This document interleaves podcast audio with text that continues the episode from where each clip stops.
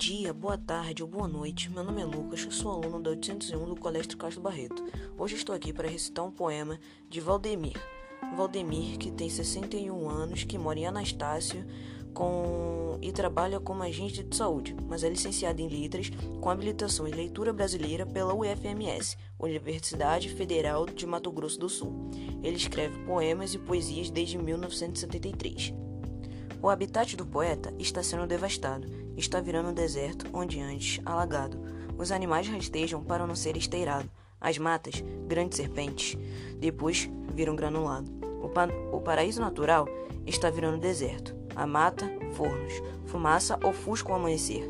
As vazantes evaporam, a água é vegetação, manadas e animais sedentos em posição. A beleza pantaneira existe em cartão. A vida do paraíso é em grande transformação. A planície fornos, montanhas, corichos e areão. Animais morrem de sede em meio à imensidão. Pantanal está deserto, sem fauna e vegetação. Vida é fileira em leira, madeira, fornos e carvão. Então, vocês gostaram? Esse foi um poema recitado pelo Valdemir Gomes dos Santos.